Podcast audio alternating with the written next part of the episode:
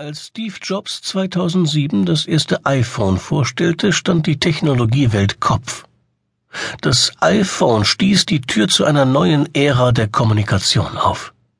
Apple hatte ein Produkt auf den Markt gebracht, das zum absoluten Wegweiser seiner Klasse wurde.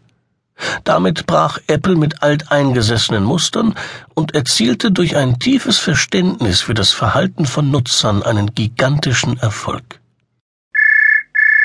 Ob Apple, IDEO oder 3M. Meist sind es immer wieder dieselben Konzerne, die mit Innovationen Furore machen. Wie funktioniert das? Und was bedeutet Innovation genau? Innovation bedeutet wörtlich, dass Dinge erneuert werden. Diese Erneuerung beschränkt sich nicht auf besonders pfiffige Erfindungen, sondern schließt den wirtschaftlichen Erfolg eines Produkts oder einer Dienstleistung mit ein.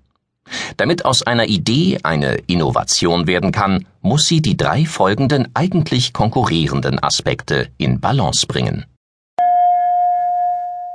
Wünschbarkeit. Aus Sicht des Design Thinking ist das der wichtigste der drei Faktoren.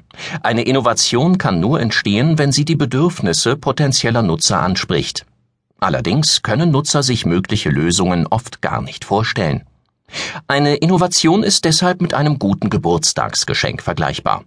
Etwas, das sich der Beschenkte nicht selbst gewünscht hat, das aber dennoch wie die viel zitierte Faust aufs Auge passt. Warum? Weil der Schenker ein tiefes Verständnis für die Lebenswelt des zu Beschenkenden hat. Das Fazit?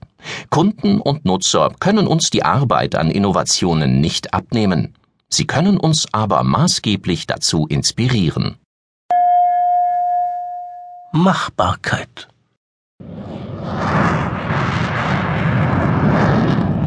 Wir alle kennen die Vision fliegender Autos aus Science-Fiction-Filmen. Leider hapert es mit der Machbarkeit.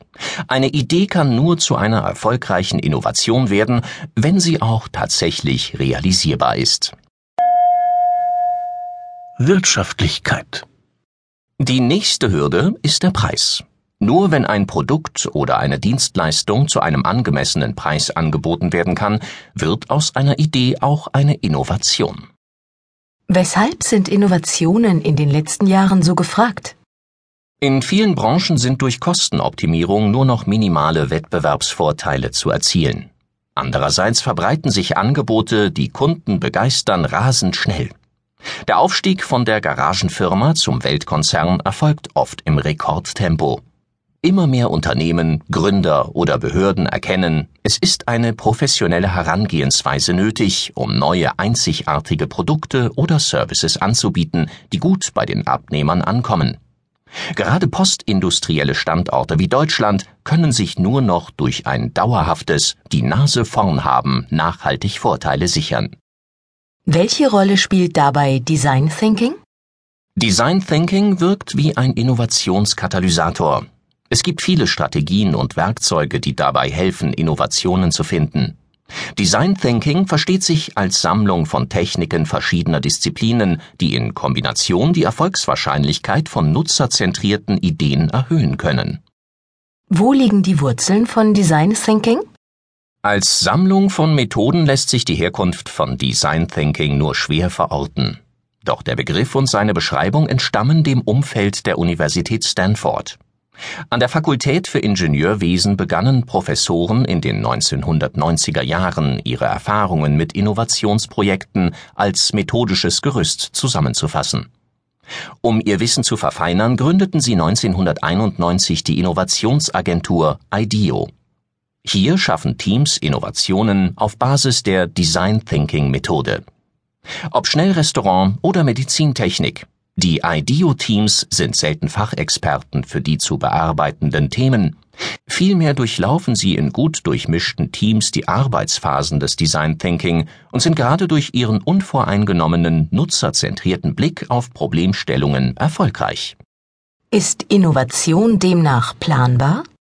Ja, inzwischen gibt es in den USA und in Europa Studienprogramme, Experten und Unternehmen, die Design Thinking einsetzen, um themenübergreifend Ideen zu generieren. Dabei geht es nicht zwangsläufig um die klassische Produktentwicklung. Meist steht die Neugestaltung ganzer Nutzererlebnisse im Blickpunkt. Ergebnisse können Produkte, Dienstleistungen